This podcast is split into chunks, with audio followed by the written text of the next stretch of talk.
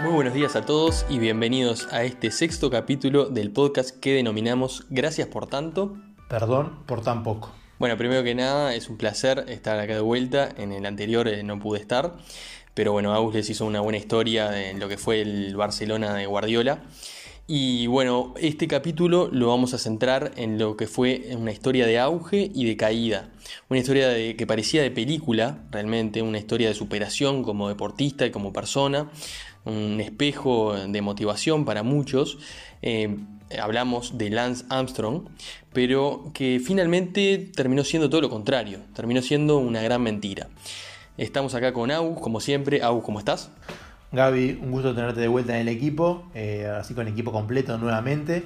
Eh, para aquellos seguidores que nos consultaban qué había pasado con Gaby, si no había arreglado contrato o se había ido de la competencia, no, tranquilos que está acá al firme con el equipo y para contar esta, esta muy buena historia que tenemos para el, para el capítulo de hoy. Como siempre, con el sello de, de Gracias por tanto, contándonos sobre la historia principal y hablando del protagonista, sino también esas historias secundarias y complementarias que ayudan a entender realmente al protagonista, eh, por qué llegó a hacer esas cosas, qué lo influyó, eh, qué pasó realmente, y también esas historias quizás no tan conocidas, pero muy interesantes, como en otros capítulos previos ya lo hemos hecho, para entender también a, la persona que, estamos eh, contando y a la historia en sí. ¿no? Pero antes de entrar en la historia, nos parece importante repetir nuestras redes, ya que últimamente quizás por la emoción de, empezar el episodio nos olvidamos de comentarlas. Estamos en Twitter y subimos eh, regularmente eh, fotos, libros que recomendamos, eh, series, documentales, noticias, hasta encuestas. Así que está bueno que nos sigan. Estamos como arroba podcastgpt. Después tenemos nuestro mail por cualquier comentario, sugerencia, crítica, información que nos quiera compartir, sugerencias de, capítulos próximos. Estamos como podcastgpt.gmail.com. Así que bueno, esas son las vías de contacto por cualquier comentario o sugerencia. Sí, y bueno, te estás olvidando también, Agus, de presentar a nuestro productor, Santi, que tanta dedicación y esfuerzo le mete. Y bueno, este eh, va el saludo para él y el reconocimiento. Es verdad, no sé qué haríamos sin él, ¿no? Exacto, exacto.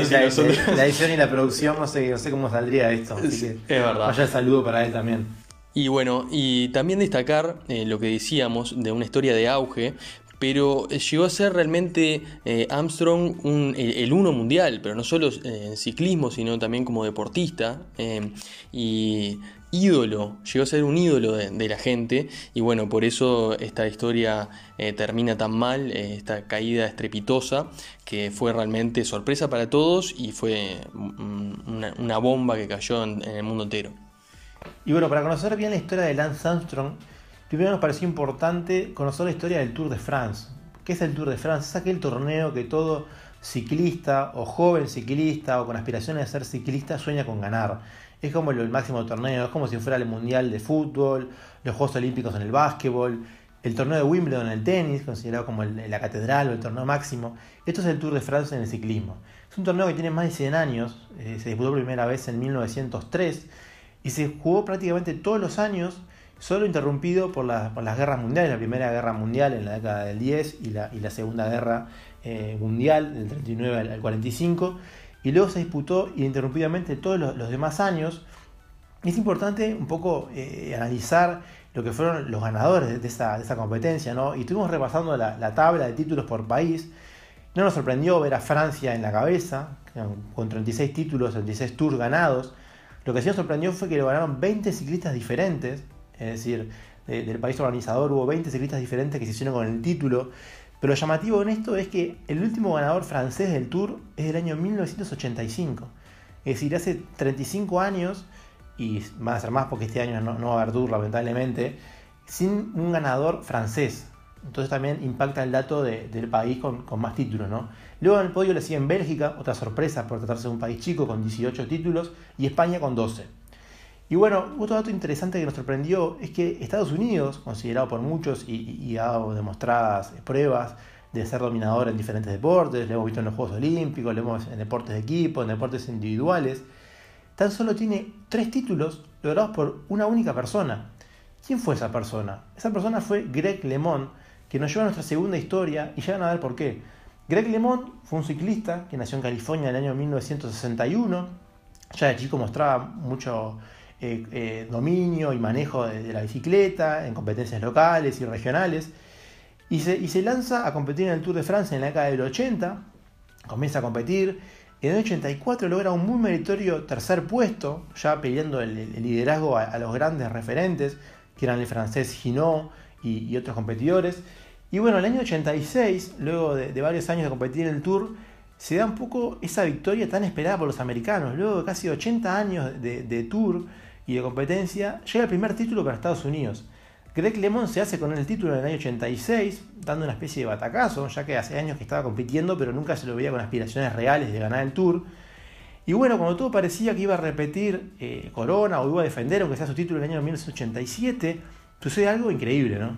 Sí, impresionante. Una semana antes de viajar hacia Europa para competir, se fue de cacería eh, a California con su tío y su cuñado y, en un momento uno de ellos escuchó un ruido detrás de él y disparó y tuvo la mala suerte de, impactar varios eh, balazos en, en, Le Monde y le provocó eh, heridas muy graves pero tuvo la gran suerte que había un helicóptero de, la policía eh, ahí cerca de donde estaban y lo llevó de emergencia al hospital más, cercano que estaba a 15 minutos, eh, pero bueno, eh, se salvó por, muy poco, llegó a perder el 65% del volumen de, su sangre y, luego le dijeron que estuvo a 20 minutos de, morir desangrado Lemón. Pero bueno, la operación le salvó la vida y meses después siguió con problemas eh, debido al accidente y ya ni pensaba en volver a correr ni hacer ningún deporte. Así es como intenta volver en el año 88, el año siguiente, sin éxito, y empieza a notar cierto cambio en el ambiente, ciertas cosas que no le gustaban en el ambiente del ciclismo y empieza a ver la presencia de mucho doping. Muchos compañeros y rivales recurriendo al doping, diferentes técnicas, ya fuera transfusiones o hormonas o, cosas que él ni conocía. Y empieza a ver cosas que no le gustaban y ya desde joven empieza a ser un gran activista y un gran luchador en contra del doping.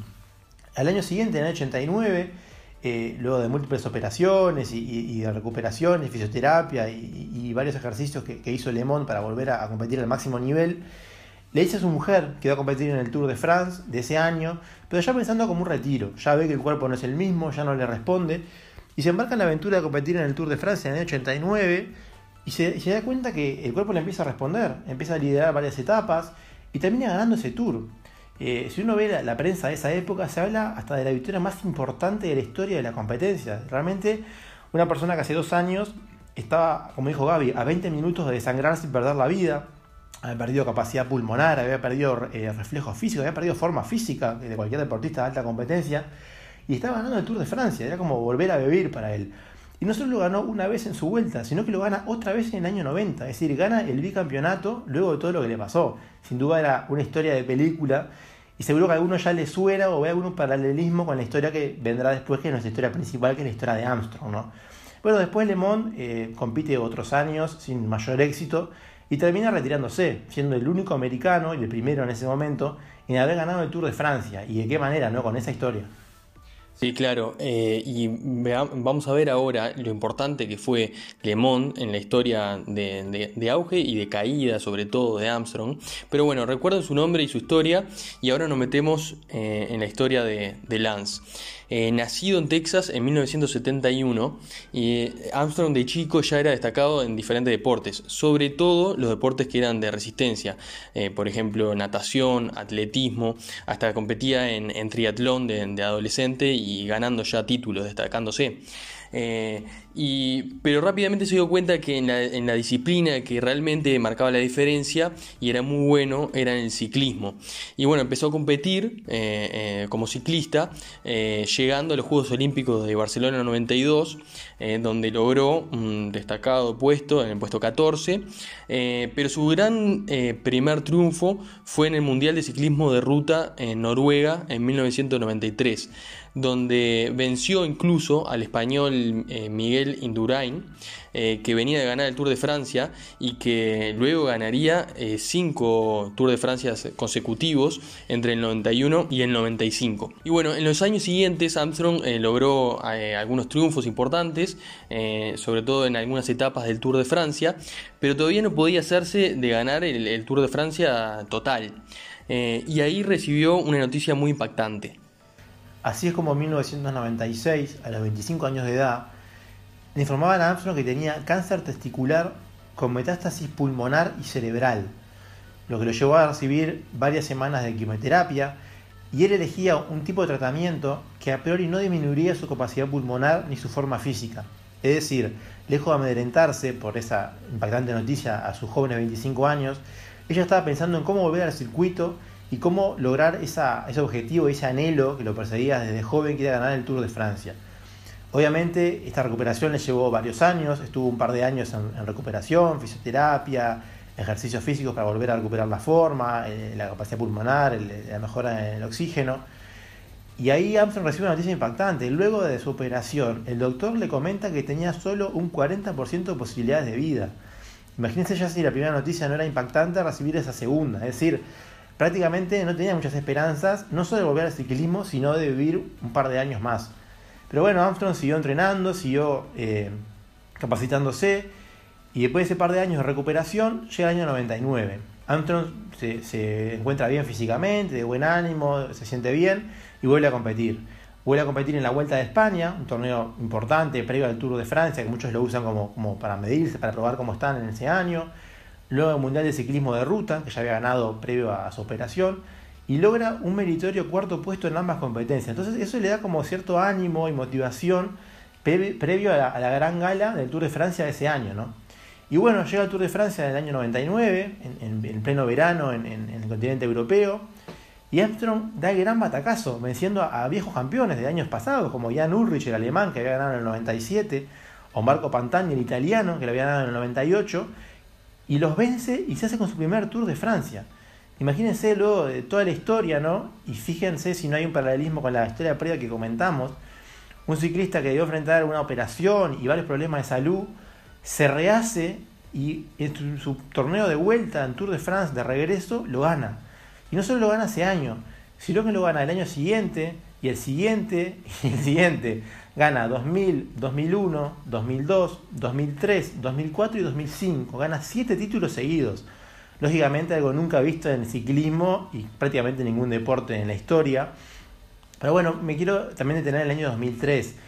No solo era su quinto título consecutivo, lo que lo igualaba con uno de sus grandes rivales, el español Miguel Indurain, sino que era el, torneo centenario del Tour de France. Como comentamos, había empezado en 1903 y ese, ese, torneo de 2003 era también como el torneo que todo ciclista quería ganar, porque era como el torneo dorado, era como el torneo especial como que coronaría al mejor ciclista de la época. Y bueno, para Armstrong fue muy importante ganar ese tour que le dio, bastante trabajo. Eh, lo peleó palmo a palmo con el alemán Jan Ulrich, que estuvo a punto de ganárselo, pero finalmente terminó venciendo. Pero ya Armstrong empezaba a mostrar ciertos signos de, cansancio, de vejez, y ya no era de, de, sus primeros títulos, sino que empezó a, acostarle, eh, se pensó que no podría ganar esos años, pero bueno, finalmente se hizo con los siete títulos seguidos. Y a los 34 años en el 2004, perdón, 2005, luego ganar ese último título, llega otra noticia que también impactó al mundo del ciclismo, ¿no? Sí, claro. Eh, pero quiero destacar antes, Agus, y que vos lo decías, eh, lo, bien lo decías, es que ganar un Tour de France para un ciclista es la mayor hazaña y es, y es algo realmente significativo y es impresionante.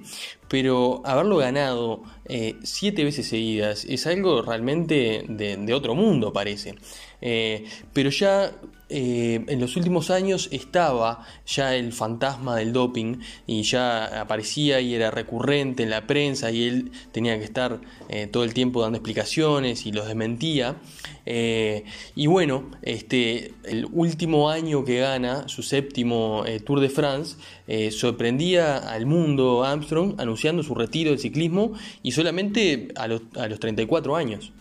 Exactamente, pongamos un poco en contexto, ¿no? Situémonos en el año 2005, Lance Armstrong, múltiple campeón del Tour de France, héroe nacional y mundial, eh, referencia para, jóvenes y, adultos enfermos de cáncer, su fundación que había creado Livestrong con la famosa pulsera amarilla, creo que todos usamos o conocimos a alguien que usaba esa pulsera, eh, eh, su gran corazón, sus donaciones, era, si uno ve los documentales que hemos investigado para este episodio, las, historias, fotos con los presidentes, eh, había trascendido el ciclismo y el deporte, era realmente una figura deportiva, política y, en todo sentido, nacional. Pero bueno, lamentablemente todo lo que brillaba no era oro, no era, tan, tan bueno todo lo que se veía. Y bueno, y ahí como comentaba Gaby, ya había bastantes, bastantes fantasmas sobrevolando el ambiente, acusaciones cruzadas, Armstrong eh, diciendo que él no tenía nada que ver, que él nunca se había drogado, que era todo su esfuerzo. Pero lamentablemente empezaron a aparecer informaciones, pruebas y, novedades, ¿no? Sí, claro. Y bueno, Abuse, creo que es importante poner un poco en contexto eh, cómo comenzó todas estas acusaciones eh, del dopaje. Y, empezó en 1995, cuando Armstrong conoce y empieza a trabajar con un doctor italiano llamado Michel Ferrari, famoso en los pasillos del ciclismo por ser el médico dopador que había ayudado a ganar a ciertos ciclistas. Aunque él se defendía, Armstrong, alegando que lo, hacía, eh, lo que hacía era legal y que eh, se limitaba a técnicas para mejorar la frecuencia cardíaca. Y uno de los primeros en criticar a, Armstrong fue, eh, por trabajar con Ferrari en el 2001, fue Greg LeMond, justamente, quien declaró decepcionado eh, tras conocer la noticia de, propio Armstrong que había admitido trabajar con Ferrari. Y, esto llevó a una enemistad entre ambos, con acusaciones de un lado y del otro. Eh, y Le recibió duras críticas por parte del público y de, la prensa en general, ya que en ese momento eh, Armstrong era considerado prácticamente un, héroe nacional. Sí, un poco lo, que comentábamos, ¿no? Como que era muy difícil eh, enfrentarse a Armstrong, acusarlo y enseguida se tenía todo el público en contra. Hay videos donde se ve a Le Monde en diferentes conferencias preguntándole, acusándolo y prácticamente eh, queda solo en la sala. Lo ven como, como el malo que lo hace por celos, por envidia y realmente no se veía lo importante de, la cuestión, ¿no? Pero bueno, muchos se preguntan qué es lo que hacía Armstrong, ¿no? ¿Qué es lo que le había enseñado Ferrari? ¿Qué, ¿Cómo se drogaban en el equipo? ¿Qué es lo que hacían? Eh, ¿qué, droga usaban? Y bueno, lamentablemente fueron varias, como ha trascendido, desde lo, más simple, si se quiere, o más fácil de, de, traspasar el control, que es transfusión de sangre, o inyección de testosterona, o tomar corticoides, hasta una droga muy popular de un nombre medicinal muy largo, pero es conocida como EPO, cuyo objetivo es actuar sobre la sangre y aumentar el número de glóbulos rojos en el cuerpo. Esto es lo que hace que esos glóbulos rojos son los encargados de transportar el oxígeno, hace que la persona tenga un rendimiento en los músculos totalmente antinatural y desleal, que no podría lograrlo sin la ayuda de esa droga. Entonces los ciclistas que consumen EPO llegan a niveles cardiovasculares que no podrían llegar obviamente de forma natural, se recuperan más rápido, no están tan cansados y eso, lógicamente, una competencia tan extenuante y exigente hacía la diferencia entre unos y otros. Pero bueno, eh, entre los ciclistas esta droga se la conocía como Edgar Allan Poe por, sus siglas y ya era bastante común en los últimos años de Armstrong y se, circulaba bastante. Pero esto no, no había sido tan vox populi hasta que en el año 2004 sale un famoso libro llamado Los secretos de Lance Armstrong, publicado en francés, y ya empieza a dar pruebas contundentes y bastante irrefutables de lo que se hacía en el equipo de Armstrong y en otros en el mundo del ciclismo. ¿no? Esto es complementado en la misma época con declaraciones de una ex masajista del equipo de Armstrong, Emma O'Reilly, que hablaba de jeringuillas usadas, de que Armstrong le pedía que le, maquillara las marcas de las jeringas en los brazos para no despertar sospechas.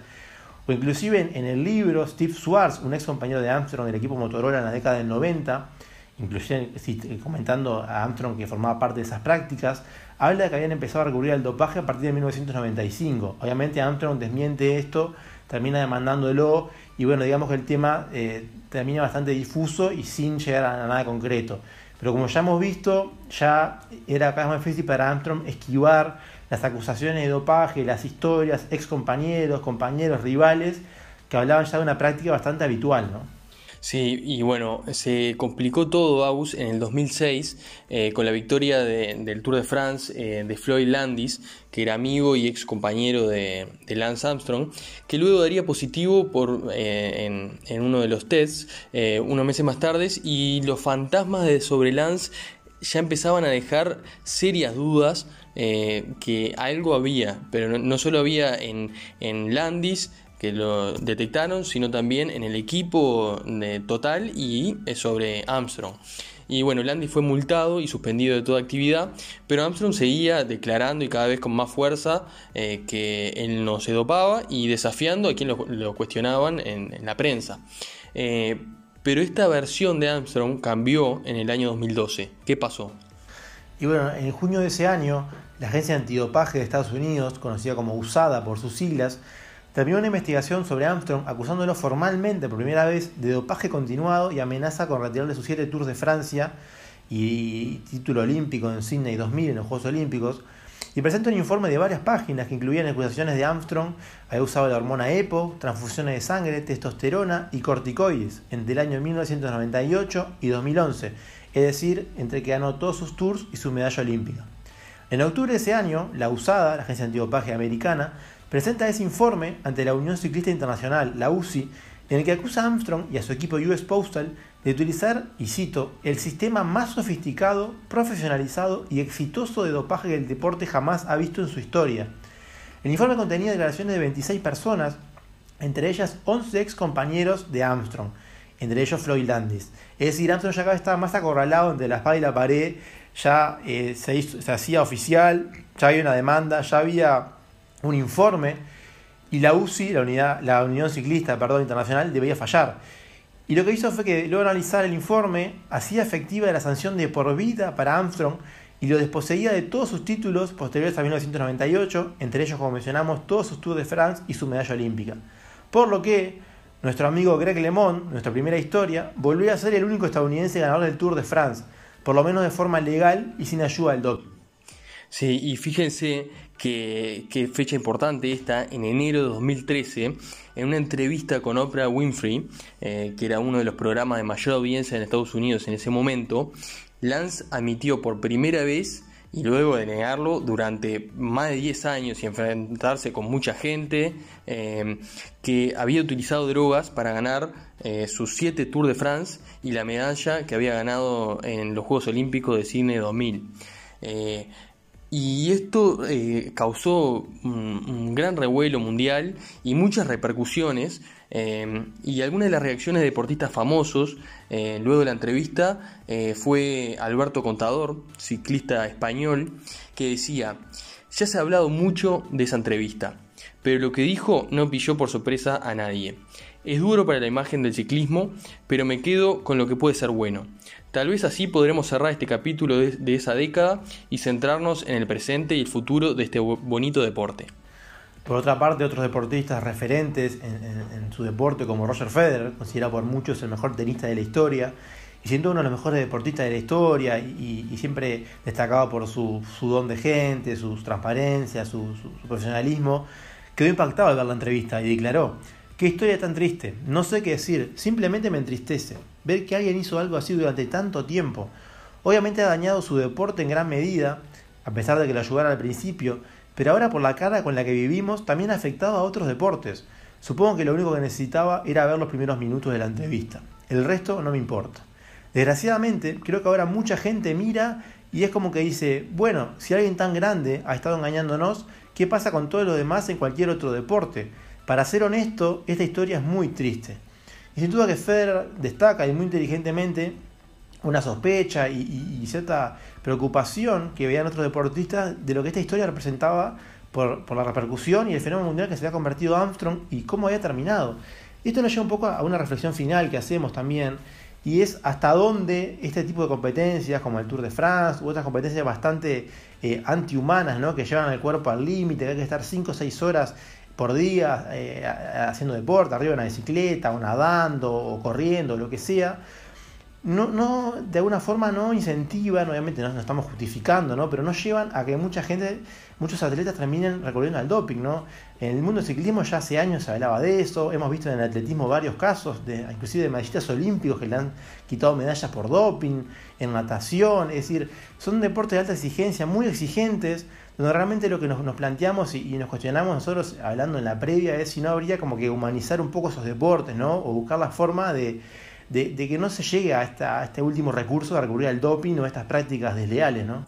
Sí, claro, Agus, y como decías, eh, y al final de cuenta, eh, todo o una gran mayoría de los, de los ciclistas eh, en, esta, en el tour recurría al doping. Entonces al final te pones a pensar y decís, bueno, ¿y hasta qué punto no es hasta necesario eh, para, lograr eh, una buena performance en, la vuelta?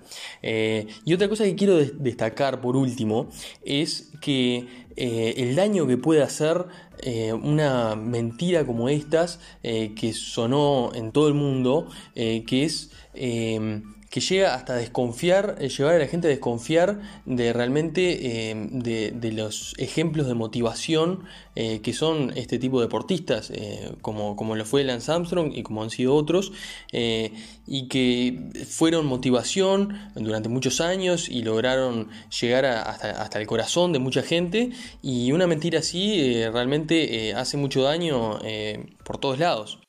Recordemos, por ejemplo, que, Armstrong, su ídolo de la infancia, era Lemón.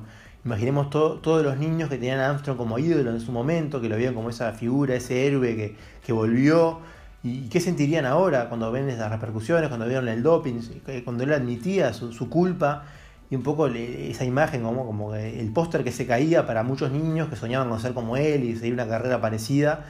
Y un poco lo, que comentábamos con Gaby era eso, el impacto que, tuvo eh, amplificado por, esta repercusión del doping, ¿no? Sin duda que sí, Agus. Y bueno, hasta aquí eh, llegó este nuevo capítulo del podcast que denominamos Gracias por tanto. Perdón por tan poco.